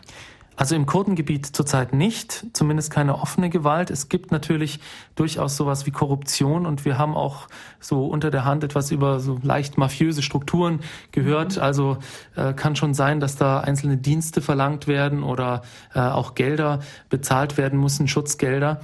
Ähm, aber zumindest die körperliche äh, Unversehrtheit der Christen ist in Kurdistan durchaus mhm. gewährleistet. Mhm. Im Rest des Iraks, im arabisch geprägten äh, Irak, ist das nicht der Fall. Wir haben von einem Priester aus Bagdad gehört, dass es da durchaus christliche Familien gibt, die noch in Kellern ausharren und von ihren muslimischen Nachbarn einkaufen lassen. Ähm, also da ist überhaupt keine, überhaupt kein mhm. Alltag eingekehrt. Mhm, mhm. Jetzt haben wir ja noch mal eine Besonderheit im Irak, denn zum Jahresende stehen da Veränderungen an. Ganz aktuell haben die Amerikaner nämlich bestätigt, dass sie zum Jahresende alle Truppen aus dem Irak abziehen werden. Müssen die Christen im Irak dann mit Ausschreitungen rechnen? mit Ausschreitungen jetzt nicht unbedingt. Also alle Christen, die wir auf die Amerikaner angesprochen haben, haben eigentlich gesagt, ach, ob die im Land sind oder nicht, das macht eigentlich für uns keinen Unterschied. Ähm, denn die haben genug damit zu tun, sich selber zu beschützen. Die beschützen uns Christen jetzt nicht speziell. Ähm, wenn man das Ganze jetzt nicht aus der Lage der Christen vor Ort sieht, sondern von außen, muss man natürlich sagen, dass äh, der Rückzug der Amerikaner, die ja eigentlich 40.000 Ausbilder einfach im, im Land haben wollten, das sind ja keine Kampftruppen, ähm, das ist schon sehr kritisch zu sehen. Also man fragt sich schon, wer soll die, die Leute jetzt ausbilden? Mhm. Ähm, die irakische Armee ist in keinem besonders guten Zustand, die Polizei auch nicht. Äh, vor allem gibt es immer noch diese verfeindeten Gruppen der Sunniten und Schiiten. Die frühere Führungselite unter Saddam Hussein waren Sunniten. Ähm, die Masse der Menschen sind Schiiten.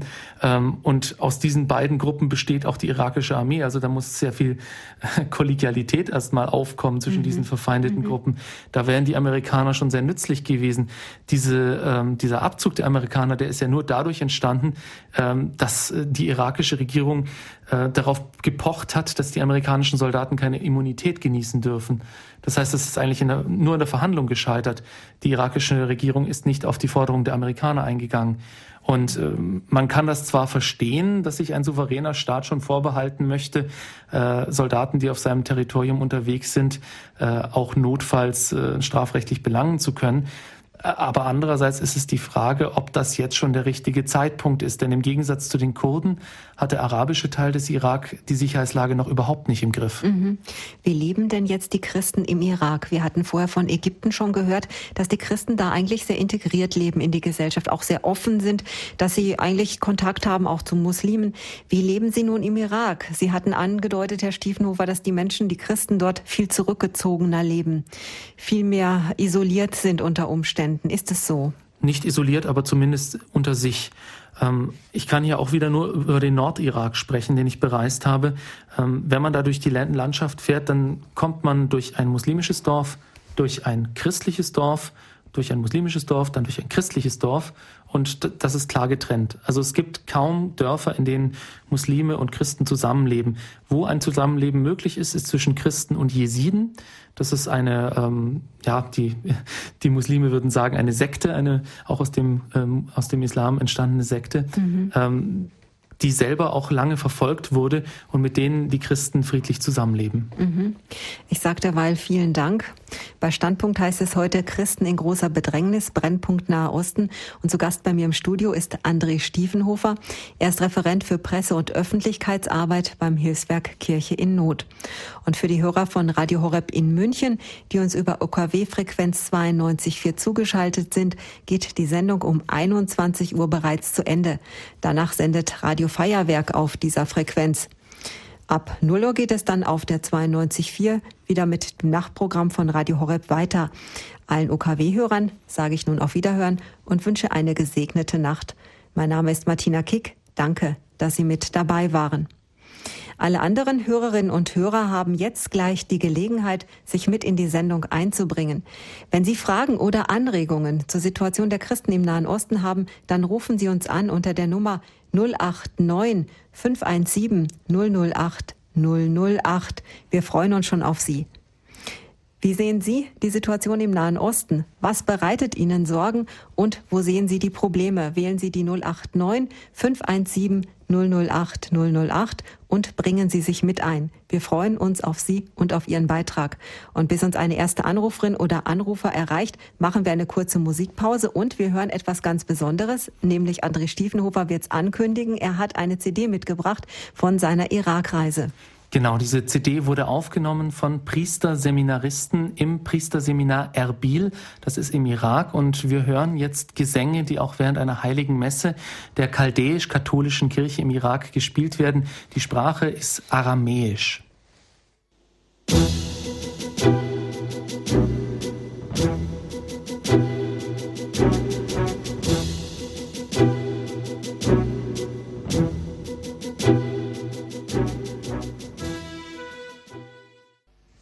Ja, Musik aus dem Irak haben Sie gerade gehört. Sicher etwas Außergewöhnliches bei Radio Horeb, aber es war christliche Musik. Und Sie haben eingeschaltet zur Sendung Standpunkt. Es grüßt Sie heute am Abend des Missionssonntags Martina Kick. Christen in großer Bedrängnis. Brennpunkt Nahe Osten ist heute unser Thema. Wir sprechen über die Situation der Christen in den Ländern des Nahen Ostens, über ihre Situation in Ägypten, Israel und im Westjordanland und im Irak. Und zu Gast bei mir im Studio ist André Stiefenhofer. Er ist Referent für Presse- und Öffentlichkeitsarbeit beim Hilfswerk Kirche in Not. In der vergangenen Stunde haben wir bereits über die Lage der Christen im Nahen Osten gesprochen und bereits hat uns ein erster Hörer erreicht. Das ist der Herr Baring aus Mainz. Guten Abend. Guten Abend und herzlich willkommen bei Standpunkt. Danke. Ich hatte ähm, zwei Punkte möchte mich entschuldigen, falls ich was frage oder sage, was schon erwähnt wurde. Ich konnte nämlich nicht die ganze Sendung verfolgen. Mhm, ähm, das erste ist eine Frage. Ich stelle immer wieder fest, dass man nur sehr ausschnitthaft Auskünfte bekommt über die Lage im Nahen Osten und gerade auch ausschnitthaft, wenn es darum geht, wie so Auseinandersetzungen zum Beispiel in Ägypten zu werten sind und wodurch die erzeugt wurden. Genauso erfährt man wenig darüber, was hier in Europa vor sich geht. Ich hatte durch Zufall erfahren, dass letzten Freitag eine, Kund eine Kundgebung in Wien mit dem Wiener Kardinal war für mhm. die Kopten in Ägypten. Meine Frage war dazu, welche Medien gibt es, die ausführlich und ungefärbt über die Lage berichten? Das zweite betrifft eine Schwarz-Weiß-Malerei, die ich immer wieder erschreckend finde. Und zwar wird immer so das Bild gemalt, die alten Regime sind die Bösen, vom neuen Frühling, der ja schon als Wort positiv besetzt ist, ist was Gutes zu erwarten. Das mag in manchen Punkten ja stimmen, nur genauso muss man sehen, die alten Regime, wenn ich jetzt mal den Irak nehme und die jetzige Regierung Syriens, waren oder sind Regierungen, die nicht religiös sind die über Jahrzehnte immerhin eine gewisse Duldsamkeit gegenüber verschiedenen religiösen Minderheiten gewahrt haben. Man sieht, was im Irak jetzt draus geworden ist, nämlich wie christliche Vertreter sagen, die Hölle auf Erden. Und wenn man am Stuhl der nicht religiösen Regierung in Syrien leichtfertig sägt, riskiert man, dass dort eine zweite Hölle kommt. Und das wird meines Erachtens viel zu wenig in der Diskussion mit zur Sprache gebracht. Mhm. Dankeschön. Ja, ähm, zuerst mal zu Ihrem ersten Frage mit, äh, wie man sich informieren kann. Äh, da haben Sie vollkommen recht, dass das Ganze sehr ausschnitthaft geschieht. Ähm, das ist auch ganz schwierig, sich aus Europa darüber wirklich ein Bild zu machen. Darum reisen jetzt gerade die Länderreferenten von Kirche in Not auch regelmäßig in die Länder, wo sie zumindest reisen dürfen. In Syrien ist das zurzeit überhaupt nicht möglich reinzukommen, da werden sie nicht reingelassen. Ähm, die einzige Möglichkeit, die man eigentlich hat, sind äh, arabische Medien oder eben Leute vor Ort zu haben, die diese arabischen Medien lesen können. Also wir bei Kirche Not, wir haben da, also zumindest bei uns im Büro, ich habe äh, einige Freunde aus Ägypten, aus dem Irak, die mit mir bei Facebook verbunden sind. Und die frage ich regelmäßig, du, was, was ist denn gerade in euren Medien, was ist da das Gespräch? Und da ist erfährt man in der Tat viel, was man jetzt im, im Westen nicht erfährt. Und ich kann Ihnen zumindest auf, zu Ihrem zweiten Punkt so weit zustimmen, dass ich dieses ganze Hurrageschrei Europas über den arabischen Frühling am Anfang auch als sehr blauäugig äh, betrachtet habe, weil da sind oft die Reporter der Tagesschau vor den Menschenmassen, die da demonstriert hatten, gestanden und haben ins Mikrofon gesagt, die Menschen hinter mir, die stellen, stehen für Demokratie und Freiheit auf der Straße, das ist wunderbar. Und im mhm. Hintergrund sah man Transparente, die hochhielten, Tod Israel. Also das äh, hat nicht ganz zusammengepasst. Allerdings muss ich schon sagen, ähm, dass das mit den alten und den, neuen Systemen äh, dieses, äh, diese Aufteilung, diese Schwarz-Weiß-Malerei äh, böse, gut, insofern schon stimmt, als man sagen muss, dass diese autoritären Systeme dort vor Ort natürlich nicht das Gelbe vom Ei waren und sind. Ähm, Sie sagen, Sie sind nicht religiös. Ja, das stimmt schon, aber ähm, Sie haben deshalb auch keine volle Religionsfreiheit. Also auch in Syrien und gerade auch in Ägypten haben die Christen vielleicht die Möglichkeit, äh, in Ägypten eingeschränkter als in Syrien, ihre Kirchen zu bauen oder ihren Glauben zu leben. Aber es gibt eben auch in Syrien das Problem, dass die Leute keine Gewissensfreiheit haben, dass sie also ihren Glauben nicht wechseln können, wenn sie Muslime sind, dass man als Christ auch nicht missionieren kann. Das ist natürlich alles verbesserungswürdig. Die Christen in diesen Ländern sagen zu dem Punkt, den Sie da angesprochen haben, immer, äh, es ist eine Unterscheidung zwischen Freiheit und Sicherheit. Die Christen im Irak sagen, unter Saddam Hussein hatten wir keine Freiheit. Wir durften nicht von A nach B reisen, ohne dass der Geheimdienst uns das erlaubt hat. Wir äh, mussten uns alles genehmigen lassen, aber dafür hatten wir Sicherheit. Und das ist, diese Situation haben sie in vielen anderen Ländern auch, ähm, gerade auch in Syrien. Und äh, man hat es in letzter Zeit viele Kirchenvertreter aus Syrien oder auch aus dem Libanon gehört, die sich, die gesagt haben, passt auf, wenn ihr an dem Stuhl von Assad sägt, was danach kommt. Das könnte ins Auge gehen. Ähm, und diese Aussage muss man natürlich unter dem Aspekt sehen, dass die um ihre Sicherheit besorgt sind, dass sie sagen, bis jetzt konnten wir wenigstens unseren Glauben leben. Bis jetzt äh, hatten wir unsere Ruhe, unseren Frieden, mhm. ähm, auch wenn wir keine völlige Freiheit hatten. Also es ist, es ist schwierig, hier als demokratisch und rechtsstaatlich gesinnter Mitteleuropäer eine politisch korrekte Aussage zu treffen. Denn natürlich wäre es wunderbar, wenn in diesen äh, Regionen diese autoritären Systeme durch Demokratien und Rechtsstaaten ersetzt würden. Aber ich sehe das Ganze genauso wie Sie. Das hat durchaus seinen Pferdefuß und das muss nicht gut gehen. Und äh, hier denke ich, wird die Wahl in Ägypten sehr entscheidend sein, in welche Richtung das Ganze ähm, sich am Ende entwickeln wird. Ja, Herr Baring, hat sich Ihre Frage damit beantwortet? Ja, danke. Ich danke Ihnen, dass Dankeschön. Sie mit dabei waren. Einen guten Abend und danke. gesegnete Nacht. Auf Wiederhören. Wiederhören. Uns hat noch eine Hörerin erreicht. Es ist die Frau Nadler aus Neuenkirchen bei Forchheim. Guten Abend, grüß Gott. Grüß Gott. Grüß Gott, hallo. Hallo? Ja? Ich bin die Frau Nadler aus Neuenkirchen am Brand. Ja, herzlich willkommen. Danke. Ich bin eine äh, syrische Christin. Ah. ah, schön. Ja, ich bin Maronitin, katholisch und ich bin seit 28 Jahren in Deutschland. Mhm. Ich kann mir nicht, mich nicht daran erinnern, dass wir Christen in Syrien unterdrückt sind. Wir leben in voller Freiheit. Meine ganze Familie, ganze Verwandten und meine ganze Kindheit bis mein Erwachsensein habe ich in Syrien verbracht und ich hatte keinerlei Eindruck gehabt, dass wir in irgendwelcher Weise unterdrückt sind. Hm. Und ich muss unterstreichen, dass wir keine Diktatur in Syrien haben. Der Assad ist kein Diktator. Ich möchte das ganz betonen. Hm. Ich bin froh, eine Präsidentin, einen jungen, dynamischen, äh, guten Menschen in ihm zu haben als Präsidentin in Syrien. Hm. Und jetzt fängt eine große Demokratisierungswelle in Syrien an. Leider wird sie von den Islamisten und von ihren Helfern im Westen unterstützt. Mhm. Das tut mir sehr, sehr weh. Mhm. Und ich möchte gerne alle gut gesinnten Christen in Europa wie Sie und andere diese demokratische Bewegung in Syrien mit Leib und Seele zu unterstützen. Vielleicht mit Leib zu, so viel verlangt, aber mit alle möglichen Mittel zu unterstützen, dann äh, ähm, wir müssen ihnen auch ein bisschen Zeit geben, mhm. dass sie auch diese Demokratisierung, äh, Prozess, das sie jetzt angefangen haben, wirklich äh, durchsetzen können. Denn ohne Sicherheit kann auch keine Demokratie wachsen. Ja. Und wir müssen, muss Ihnen sagen, wir müssen, ich lebe auch in der Demokratie hier, aber wir müssen keine westliche Demokratie dort haben. Die Leute müssen ihre Demokratie vor Ort selber machen. Mhm. Sie müssen das auch nach ihrem Maß ausschneiden. Ja. Sie können nicht eine Demokratie eines Fremden äh, haben. Das Denn richtig, ein Kleid, ja. ein Kleid, das mir jemand schenkt, kann auch mir und der mich nicht kennt, kann ja auch ganz groß oder ganz klein für mich sein. Hm. Ich muss mein Kleid nach meinem Maß schneiden und denke ich, das müssen wir diesen Ländern, auch in Syrien vor allem, wo die Christen, glaube von ganzen arabischen Ländern mit dem Libanon zusammen die besten Karten äh, äh, zu spielen haben. Ja.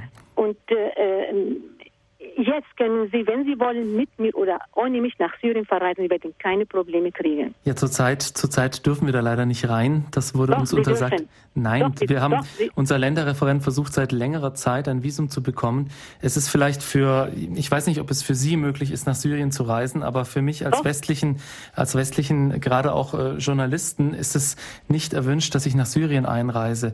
Und ähm, warum ich äh, Präsident Assad nicht als ähm, auf jeden Fall, ich weiß nicht, ob ich ihn Diktator nennen würde, ich, aber man muss zumindest feststellen, dass er nicht demokratisch gewählt ist. Und das doch, ist eben doch, der Punkt. Ist er, ist er schon demokratisch gewählt? Nein, er ist nicht demokratisch gewählt. Er ist, äh, ja, es ist, es ist eine sehr andere ähm, Art der, äh, der Wahl, aber es ist keine demokratische Wahl. Und ähm, was, was, was ihre Freiheit, was ihre Freiheit angeht, ich glaube Ihnen schon, dass Sie sich frei auf der Straße bewegen konnten, dass Sie ähm, ihr ihr tägliches Leben ganz normal und frei gestalten können. Aber wie wäre es denn gewesen, wenn jemand aus Ihrer Familie einen Muslimen heiraten wollte? Wäre das einfach möglich gewesen? Ist auch meine Nichte mit einem Muslimen verheiratet. Und musste sie Muslimin werden? Oder? Nein, nein, nein. Dann ist es wahrscheinlich so, dass dann im Alltag die Verfassung nicht so ernst genommen wird. Denn in der Verfassung nein. ist das eigentlich verankert, dass, man das, dass Frau, es nicht möglich als ist. Als Frau muss nicht, aber ah. als Mann ja. Ah, okay. Das ja? ist interessant, ne? Das ist so ein ja. Alltagsrecht, das mir nicht so bekannt wurde. Mir war nur die Verfassung bekannt hier. Ja. Ne? Die Verfassung wird jetzt total geändert. Mhm. Jetzt ist eine neue Verfassung, ganz andere Verfassung. Am 1. Januar oder ist ein, ein, ein ganz neue Wahlen in Syrien. Mhm. Und es ist äh, ähm, wirklich ganz neues System kommt in Syrien. Aber mhm. es muss nur mhm. ihm die Chance gegeben und auch auch die Sicherheit gegeben. Im Moment leider gibt es so viele Mordattentate und so viele ja. Terroristen, die im Namen des Islams diesem Zusammenleben von Christen und Muslimen zerstören möchten. Der Sohn des Obermufti in Syrien, der Regierungsmufti in Syrien, wurde als 24-Jähriger ermordet, weil sein Vater sich für das Miteinander, für das Leben der Muslime und der Christen unterstützt und auch die Regierung in Syrien und sind viele und, der, und, der, und die oberste religiöse muslimische äh, äh, Autorität aus Ägypten, dieser Kardawi genannt, der predigt im Fernsehen gegen Hass. Die mhm. sollen alle töten, weil sie alle ungläubig sind. Mhm. Die stachelt die syrischen Muslime äh, äh, äh auf. Ja. Die sollen gegen die Christen, sollen die Christen alle dort töten, weil sie und alle sind ungläubig. Und die ganze Regierung ist auch ungläubig. Ja. Also sowas. Es solche Hassprediger. Natürlich, nein, also sowas äh, darf man natürlich nicht unterstützen. Ja? Man muss natürlich aber auch sagen, dass es natürlich unter äh, Assad auch nicht gegangen ist, dass er einfach auf Demonstranten hat schießen lassen. Und äh, ich stimme Ihnen schon zu, dass äh, diese Reformbewegung und dass äh, viele dieser äh, sogenannten Demo Demokratisierungsbewegungen gerade auch in Syrien islamistisch unterstützt werden und wurden wurden. Aber wir sehen auch und wir hoffen auch sehr stark, dass die Christen sich dort vor Ort auch damit beteiligen. Wir sehen in der Opposition auch Christen in der Führung und äh, wir hoffen vor allem auch, dass Assad vielleicht wirkliche Reformen auf den Weg bringt. Er hat ja schon angefangen, Reformen auf den Weg zu bringen, die aber die Bevölkerung nicht zufriedengestellt haben. Es gab ja immer weiter Demonstrationen, Demonstrationen. Assad gehört nun mal einer Minderheit an, wie auch die Christen im Syrien eine Minderheit sind. Und ähm, es muss ja einfach ein, ein Ausgleich geschehen. Und wie Assad mit dem Ganzen umgegangen ist, das ist einfach nur militärisch brutale Gewalt. Das können wir im Westen auch nicht ähm, gutheißen. Ich verstehe Ihre, Ihre Lage vollkommen und wir hoffen, dass äh, sich die Lage in Syrien äh, auf welche Weise auch immer stabilisiert. Ähm, sei es nun, dass äh, die Demokratiebewegung eine neue Führung nach oben bringt, eine, äh, ein demokratischeres Syrien oder eben, dass es Reformen gibt mithilfe der alten Regierung, dass da eine Aussöhnung möglich ist. Aber äh, ich halte das wirklich an, angesichts der großen Ausschreitungen, angesichts der Gewalt, mit der das syrische Militär da vorgegangen ist, für sehr, sehr schwierig. Eine Frage. Wenn Sie nicht in Syrien sind und rein dürfen, woher haben dann diese Informationen? Dass das, das syrische Militär auf die Bevölkerung schießt. Naja, also die Informationen haben wir aus verschiedenen Quellen. Also zum Beispiel. dass das Ganze das Gegenteil sagen und wir mhm. sagen, dass, dass Terroristen, und ich sehe jeden Tag täglich in unserem syrischen Fernsehen auch private Sender, mhm. die zeigen, dass so viele bewaffnete Terroristen, die gegen die Zivilbevölkerung und gegen das Militär schießen, mit hochtechnisierten Waffen schießen Tag. Ja, es gibt natürlich von beiden Seiten militärische Gewalt, das ist ganz klar. Äh, das ist ja schließlich eine Revolution, ein, ähm, ein, ein gewalttätiges Kräftemessen, aber es ist ein sehr ungleiches Kräftemessen. Denn auf der einen Seite steht die gut ausgebildete und gut bewaffnete syrische Armee und auf der anderen Seite steht eine Bevölkerung, die, äh, ja, teilweise wissen wir natürlich, dass sie auch von Islamisten unterstützt wird, dass die auch teilweise äh, von Drogenschmugglern unterstützt wird, dass das ist nicht alles nur äh, rein und, äh, und, und frei und äh, man darf sich da jetzt keine äh, ähm, Revolutionäre nach westlichem Vorbild vorstellen, also die äh, da sozusagen eine Demokratie nach westlicher Ordnung einführen wollen. Ähm, aber es ist auf jeden Fall nicht richtig, dass Assad da mit so einer militärischen Härte reagiert. Ähm, es sind natürlich auch Polizisten und es ist auch Militär umgekommen, aber ähm, es kann nicht sein, dass auf unbewaffnete Demonstranten geschossen wird. Also wir sind uns sicher einig, dass wir in Syrien eine äh, positive Entwicklung des Ganzen wünschen, äh, wie auch immer das aussehen mag. Ich bin, ich, ich bin ja ganz offen dafür, dass ich sage, ähm, dass Reformen mit Assad auch durchaus möglich sind. Nur müssen die halt von ihm ausgehen. Und da hat er bis jetzt überhaupt keine Schritte in diese Richtung gemacht. Und ähm, das ist eben etwas, was man ihm ankreiden muss. Und ähm, ich verstehe auch die christlichen Bischöfe, die sagen, passt auf, stürzt Assad nicht zu schnell. Ähm, aber man muss eben schauen, ähm, inwieweit die äh, Revolution äh, von der Regierung äh, mit unlauteren Mitteln niedergemacht wurde. Mhm. Ich sage herzlichen Dank nach Neunkirchen bei Forchheim an die Frau Nadler, dass Sie sich hier mit eingebracht haben. Vielen Dank. Und wir machen weiter in unserer Sendung Brennpunkt Nahe Osten, Christen in großer Bedrängnis. Und bis uns ein Anruf erreicht, sprechen wir nochmal über das Thema Irak und auch über die Situation der Kirche im Land. Herr Stiefenhofer, wie kann man sich denn das Leben der Kirche im Land Irak vorstellen? Kann man denn noch von einer Flüchtlingskirche sprechen? Und was heißt das aktuell genau? Natürlich kann man von einer Flüchtlingskirche sprechen, vor allem eben in dem Bereich, den wir bereist haben, im Nordirak, in Kurdistan, ähm, denn dort ist sehr viel neu gebaut worden. Ähm, die Christen haben da zwar schon einmal gelebt, zumindest in den, in den kurdischen Bergdörfern, ähm, sind dann allerdings durch die Offensiven von Saddam Hussein gegen die Kurden aus diesen Bergdörfern vertrieben worden nach Bagdad, das war in den 60er Jahren, und sind jetzt durch die Gewalt in Bagdad wieder zurückgekehrt. Ähm, allerdings sind sie mitten ins Grüne zurückgekehrt, in äh, Dörfer, die ähm, in den 60er Jahren noch eine ganze Familien aus 400 Familien ernährt haben. Ähm, heutzutage jedoch ähm, gibt es Traktoren, gibt es äh, verschiedene landwirtschaftliche Maschinen und in diesen Dörfern äh, ernähren die Äcker rund um die Dörfer vielleicht noch vier, vier Familien. Mhm. Das heißt, viele dieser hunderte Familien sitzen jetzt dort im Niemandsland und ähm, haben keine Arbeit. Das ist ein großes Problem in diesen äh, Bergregionen. Außerdem ist es in Kurdistan so, dass man, um eine Arbeit zu bekommen, Kurdisch sprechen muss. Und ähm, unter Saddam Hussein war die kurdische Sprache verboten. Das heißt, selbst die gut ausgebildeten Christen sprechen meist kein Kurdisch. Mhm. Das heißt, die Arbeitslosigkeit ist ein großes Problem. Die Christen haben recht wenige wirtschaftliche Grundlagen. Und hier stellt die Kirche wirklich die grundlegende Infrastruktur zur Verfügung. Ähm, der Erzbischof von Erbil zum Beispiel baut eine Universität, möchte ein Krankenhaus bauen, ähm, baut, hat ein neues Priesterseminar errichtet. Das Priesterseminar des Irak ist von Bagdad nach Erbil gezogen, nachdem die Lage in Bagdad unmöglich wurde. Also hier wird sehr viel gebaut, hier wird sehr viel für die Zukunft getan und geplant. Mhm. Wie leben die Christen im Irak denn ihren Glauben? Feiern die Menschen in den Gebieten, in denen sie im Irak gereist sind, regelmäßig Gottesdienst? Und pflegen sie das Gemeindeleben? Also das erste, was Christen machen, wenn sie ein Dorf gründen, wenn es wieder mal, wenn sie wieder vertrieben wurden und irgendwo hingeflohen sind, ist, dass sie eine kleine Kapelle oder eine Kirche bauen. Und ähm, diese Kirche ist dann auch an Werktagen gerammelt voll. Ähm, jeden Morgen treffen sich die Gläubigen erst zum Rosenkranzgebet und dann zur heiligen Messe. Und ähm, am Wochenende äh, gibt es dann durchaus auch längere heilige Messen. Das ist ja sozusagen ein ostkirchlicher Ritus, die chaldäische Kirche und auch die assyrische Kirche. Da kann so ein Gottesdienst am Sonntag schon mal zweieinhalb bis drei Stunden dauern, je nachdem. Ähm, und das sind natürlich auch äh, sehr erhebende Gottesdienste, an denen teilzunehmen. Da ist viel Weihrauch vorhanden.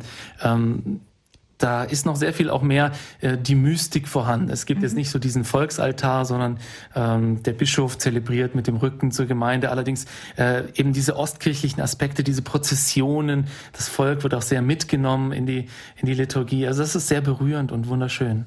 Kann man auch sagen, dass die Christen im Irak durch ihren Glauben einen Zusammenhalt finden, dass sie da auch wirklich eng zusammenhalten, dass sie das ist, was sie auch verbindet? Also der Irak ist ja ein Vielvölkerstaat, ein Vielreligionenstaat und es war immer die Frage, was schweißt die Menschen dort überhaupt zusammen? Ähm, die, das Regime von Saddam Hussein war ja sozusagen ein Versuch zu sagen, wir sind alle Araber und wir haben jetzt alle diese eine Nation, den Irak, mhm. äh, hinter der wir stehen. Das war eigentlich so eine nationalistische Idee. Ähm, Darunter, unter dieser großen nationalistischen Idee, gab es aber weiter die verschiedenen Volksgruppen, die verschiedenen Religionen. Und nachdem Saddam Hussein gestürzt war, haben sich die Menschen natürlich hauptsächlich danach definiert. Das heißt, die Christen haben sich danach definiert, Christen zu sein, die Araber, dass sie Araber sind zunächst und dann, dass sie Muslime und Schiiten sind. Ähm, all diese äh, verschiedenen Zersplitterungen wurden wieder unglaublich wichtig. Das ist auch eine der Probleme des heutigen Irak, dass es so viele kleine Splittergrüppchen gibt, so viele äh, verschiedene religiöse äh, Strömungen und auch Prediger, auch im Islam, da gibt's auch gemäßigtere Prediger und ganz äh, fanatische Hassprediger. Ähm, und natürlich auch die Christen definieren sich hauptsächlich durch ihren Glauben. Mhm. Herr Stiefenhofer, Sie waren ja dieses Jahr im Irak unterwegs. Sie haben den Irak bereist im Auftrag des katholischen Hilfswerks Kirche in Not. Hatten Sie denn während dieser Zeit auch Kontakt und Gespräche mit Geistlichen vor Ort? Wen haben Sie getroffen und was haben Sie ihnen erzählt? Ja, wir haben ähm, die wichtigsten Bischöfe, zumindest des Norden des Landes, getroffen, ähm, haben vor allem herausfinden wollen, was für Hilfe sie konkret brauchen. Das ist natürlich von Region zu Region ein bisschen unterschiedlich. Die Bischöfe, die die Flüchtlingsdörfer in der Nähe der türkischen Grenze hatten, die haben natürlich hauptsächlich gesagt, wir brauchen erstmal etwas, damit die Menschen leben können. Wir brauchen eigentlich Hilfe, äh, dass die Leute Arbeit finden. Und da sind wir jetzt als pastorales Hilfswerk natürlich nicht gleich der erste Ansprechpartner. Aber wir haben natürlich auch in dieser Region dafür gesorgt, dass zumindest die Priester ein Pfarrhaus haben und eine Kirche, eine Anlaufstation, damit die Menschen zu ihnen kommen können. Denn die Priester sind in dieser Region oft die Manager, die auch irgendwas organisieren können. Also die sagen können, na, vielleicht hat der oder der Arbeit für dich, ähm, die vor allem auch die Schulbildung für die Kinder mit organisieren. In anderen Regionen gab es dann andere Schwerpunkte. Der Erzbischof von Erbil, das ist ähm, eine Großstadt, die Hauptstadt des Kurdengebiets, der hatte natürlich ganz andere Anliegen, nämlich das erwähnte Krankenhaus und die erwähnte Universität. Ähm, da konnten wir natürlich auch hauptsächlich bei der theologischen Ausbildung, dann bei der Universität und bei dem Babel College, wie das heißt, helfen und bei der Ausstattung des Priesterseminars. Der Erzbischof von Kirkuk, Luis Sarko, ähm, hat uns auch hauptsächlich um ähm, ja, Unterstützung für seine Priester gebeten äh, und um Hilfe im interreligiösen Dialog, in den er sehr stark äh, engagiert ist.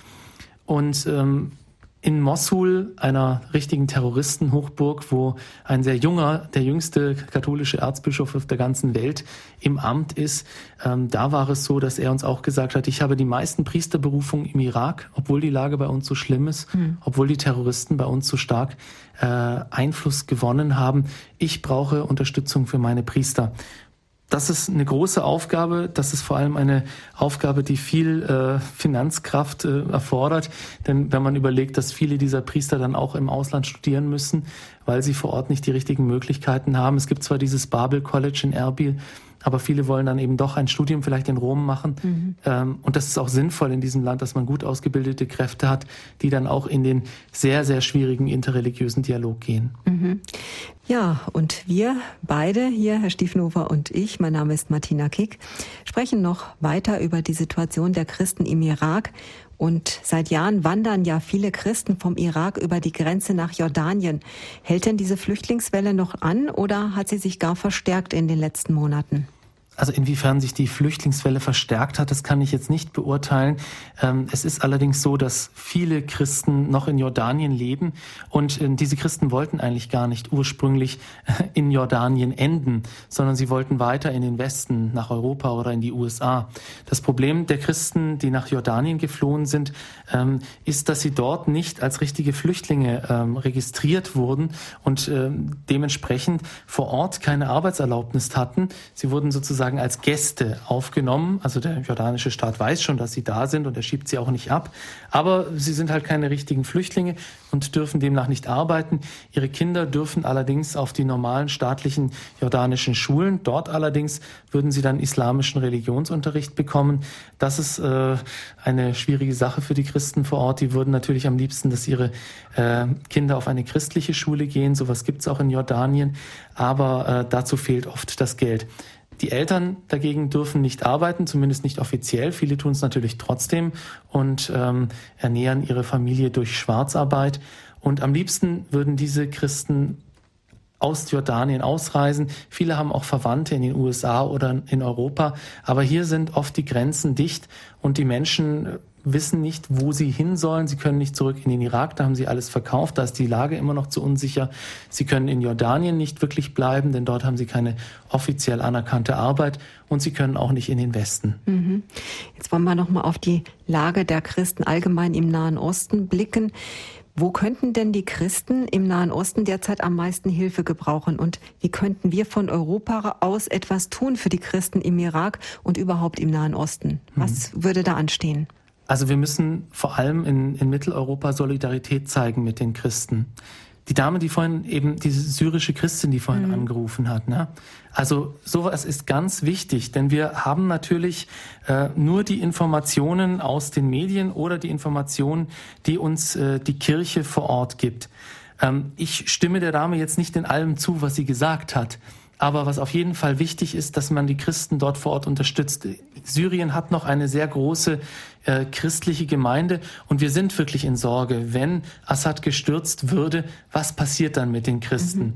Das heißt, hier muss man auch eine große äh, Bewusstseinsveränderung in Deutschland äh, daher äh, herbeiführen, dass man nicht sagt, Demokratie ist jetzt alles dort unten, mhm. sondern Leute, passt auf, was passiert denn in der Übergangszeit, bis wir eine wirkliche funktionierende Demokratie mhm. Äh, haben. Das gilt genauso für Ägypten. Ich habe schon mehrmals gesagt, dass ich glaube, dass dieses Land so der Kernpunkt ist, an dem sich alles in dieser Region entscheiden wird. Ähm, wir müssen für Ägypten beten, wir müssen auch mit den Christen in Ägypten solidarisch sein. Und da ist es auch ganz wichtig, konkret zu sagen, wir sind mit den Christen solidarisch. Mhm. Es gibt in letzter Zeit so politische Strömungen, es gab so Versuche zu sagen, ja, äh, wir wollen jetzt vom Europaparlament aus uns mit den Christen solidarisch erklären. Wir wollen, die Bundesregierung soll doch sagen, dass die äh, Christen im Nahen Osten besonders gestützt, äh, gestützt werden sollen. Und da kam von verschiedenen Strömungen von verschiedenen Parteien der Einwand, ja, warum denn nur die Christen? Mhm. Ja, um Himmels Willen, weil sie, weil die Christen es sind, die verfolgt werden, zumindest was die Religionsgruppen angeht. Mhm. Es gibt natürlich auch andere Bevölkerungsgruppen, die auch Minderheiten sind und verfolgt werden. Für die muss man sich auch stark machen. Aber, und wir als Christen in, in Europa, wir müssen aufstehen für die Christen in dieser Region und äh, Sensibilität dafür fordern, dass Demokratie nicht von heute auf morgen machbar ist, Darauf hat die Dame vorhin ja auch hingewiesen. Und ähm, dass die Übergangszeit höchst kritisch ist und dass der Westen da ein sehr genaues Auge mhm. drauf haben sollte, was in dieser Übergangszeit mhm. geschieht und nicht zum Beispiel Hilfsmittel einfach ohne irgendwelche äh, Bedingungen ausschüttet. Mhm. Jetzt sind wir fast am Schluss der Sendung angekommen. Jetzt möchte ich doch noch mal fragen, gibt es denn noch Hoffnung für die christlichen Kirchen im Nahen Osten? Gibt es da auch noch mal sowas wie einen Aufschwung? Können wir können wir ja uns freuen, auch mit den bedrängten Christen im Nahen Osten, dass es besser werden könnte? Also Hoffnung gibt es immer, aber besser in dem Sinne wird es wirklich nur, wenn Rechtsstaaten in dieser Region entstehen, in der es Rechtssicherheit gibt, in der die Christen keine Angst davor haben müssen, äh, in irgendeiner Weise diskriminiert oder verfolgt zu werden. Ähm, die autoritären Systeme, die in dieser Region bisher in den vergangenen Jahrzehnten regiert haben, haben in gewissen ja, in, in gewissen Ma nach gewissen Maßstäben diese Sicherheit gewährleistet, dass die Christen zumindest äh, dort leben können. Ob das in Zukunft der Fall sein wird, das wird man sehen müssen. Ähm, man kann nicht allgemein sagen, dass es gut aussieht für die Christen in der Region. Nehmen wir zum Beispiel die Türkei. Anfang des 20. Jahrhunderts haben dort noch ungefähr 20 Prozent Christen gelebt. Heute leben dort 0,04 Prozent Christen. Mhm. Also obwohl Hoffnung eine, eine, christliche Tugend ist, darf man da auch nicht blauäugig sein und sagen, ja, ja, wird schon alles gut. Es wird dann gut, wenn wir genau schauen, was dort in dieser Region passiert, wenn wir ähm, den Regierungen dort vor Ort und auch den neuen Demokratiebewegungen genau auf die Finger schauen und wenn unsere Politiker sich genau überlegen, wen sie dort unterstützen. Mhm. Ich sage vielen Dank, Herr Stiefenhofer. Unsere Sendezeit ist jetzt fast schon wieder vorbei. Christen in großer Bedräng Christen in großer Bedrängnis, Brennpunkt Nahe Osten, so lautete heute unser Thema. Und zu Gast bei mir im Studio war dazu der Journalist André Stiefenhofer. Er arbeitet als Referent für Öffentlichkeitsarbeit beim katholischen Hilfswerk Kirche in Not. Und er war im Auftrag von Kirche in Not Mitte dieses Jahres zu einer mehrwöchigen Reise im Nahen Osten unterwegs. Er hat den Nordirak, Jordanien und auch das Heilige Land bereist. Herr Stiefenhofer, herzlichen Dank dass Sie heute bei uns im Studio waren und uns einen Einblick in die aktuelle Situation der Christen in den Ländern des Nahen Ostens gegeben haben. Dankeschön. Ja, danke auch. Ein Dank geht auch an die Technik an Peter Eisert, der ganz im Hintergrund gewirkt hat und dadurch die Sendung überhaupt erst ermöglicht hat. Und auch Ihnen, liebe Hörerinnen und Hörer, ein herzliches Dankeschön. Schön, dass Sie mit dabei waren. Und ein Dank geht auch an all diejenigen, die sich hier im Standpunkt heute Abend mit in die Sendung eingebracht haben. Informationen zur Christenverfolgung im Nahen Osten finden Sie auch im Internet beim katholischen Hilfswerk Kirche in Not unter kircheinnot.de mit Bindestrich geschrieben. Und wenn Sie, liebe Hörerinnen und Hörer, unsere Standpunktsendung noch einmal nachhören wollen, in unserem Podcast-Angebot auf unserer Homepage können Sie das tun unter horeb.org. Im Internet unter horeb.org können Sie auch eine CD dieser Sendung bestellen oder Sie rufen am Montag unseren CD-Dienst an unter der Nummer 08323 9675120. Weiter im Programm geht es hier bei Radio Horeb gleich mit dem Nachtgebet der Kirche, der Komplet. Ich bedanke mich, dass Sie heute mit dabei waren. Einen guten Abend wünscht Ihnen Ihre Martina Kick.